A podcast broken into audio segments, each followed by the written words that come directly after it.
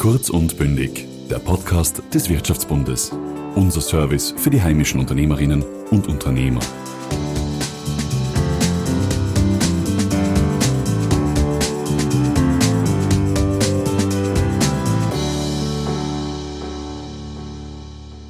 Heute wurde das Budget der österreichischen Gesundheitskasse von 2020 veröffentlicht.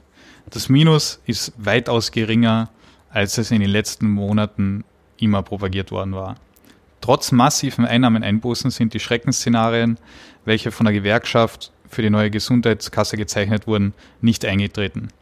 Statt einem Verlust von einer Milliarde, verbunden mit einem Zusammenbruch des Gesundheitssystems, ist nun mit einem leichten Minus von 11 Millionen Euro zu rechnen. Das ist sogar viel weniger als das Minus vor der Reform, wo die Gesundheitskassen noch circa einen Abgang von rund 200 Millionen Euro eingefahren haben.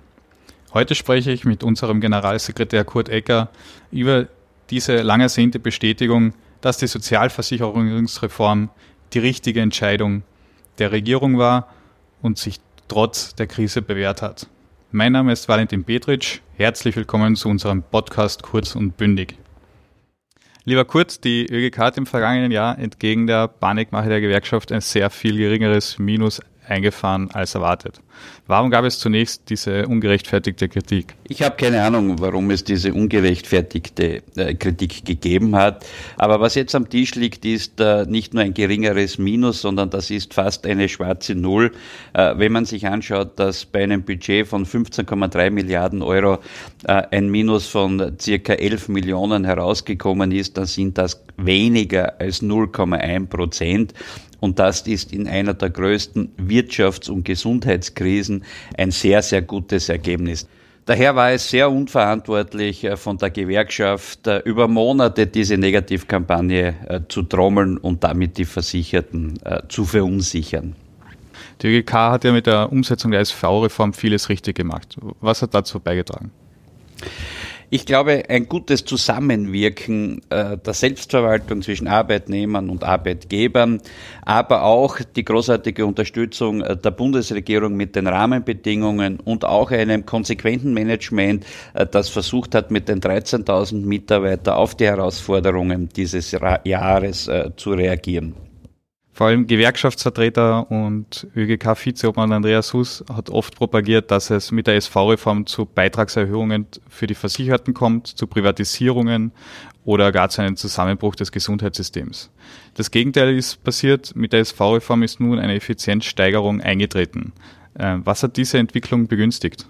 Diese Entwicklung hat begünstigt, äh, dass es notwendig war, darüber nachzudenken, im Zuge der Zusammenführung, wie können Leistungen harmonisiert werden, wie können Krankenordnungen neu gestaltet werden und wie können auch neue Dienstleistungen und Produkte für die Versicherten angeboten werden.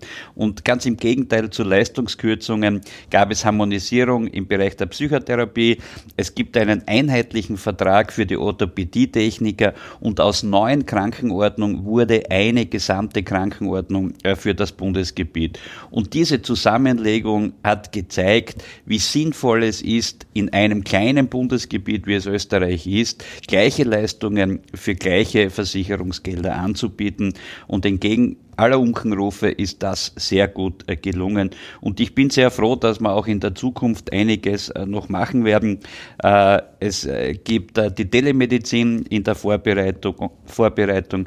Wir haben relativ rasch in der Krise reagiert, als es darum ging, die Bewilligungspflicht für E-Rezepte äh, auf die Reihe zu bringen. Es ist jetzt sehr viel gelungen mit den Testungen, mit den Gratistestungen in, in den Apotheken und da haben wir als österreichische Gesundheitskasse gezeigt, äh, dass wir äh, am Puls der Zeit sind und mit dieser Reform sehr viel dazu beitragen können, ein modernes Gesundheitssystem in Österreich zu unterstützen.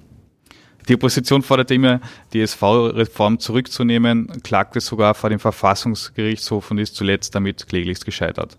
Wird die Opposition nun endlich einsehen, dass die Reform richtig war? Ich hoffe, dass äh, die Gewerkschaft den gemeinsamen Weg mit uns weitergehen wird, um die Organisation in eine zukunftsfähige Struktur äh, zu entwickeln. Wir sind es schuldig, den 7,2 Millionen Versicherten, den 13.000 Mitarbeitern und den vielen Vertragspartnern eine moderne Organisationseinheit auf die Beine zu stellen. Und das, was sich die Gewerkschaft da in den letzten Monaten geleistet hat, ist, glaube ich, kein guter Weg und ich würde mir sehr erwarten, dass sich Andreas Hus für seine getätigten Aussagen bei den 7,2 Millionen Versicherten dafür entschuldigt. Lieber Kurt, danke, dass du heute bei uns warst. Bitte gerne gemacht. Ich freue mich ebenfalls auf ein Wiederhören. Kurz und bündig. Dieser Podcast wurde Ihnen präsentiert vom Wirtschaftsbund.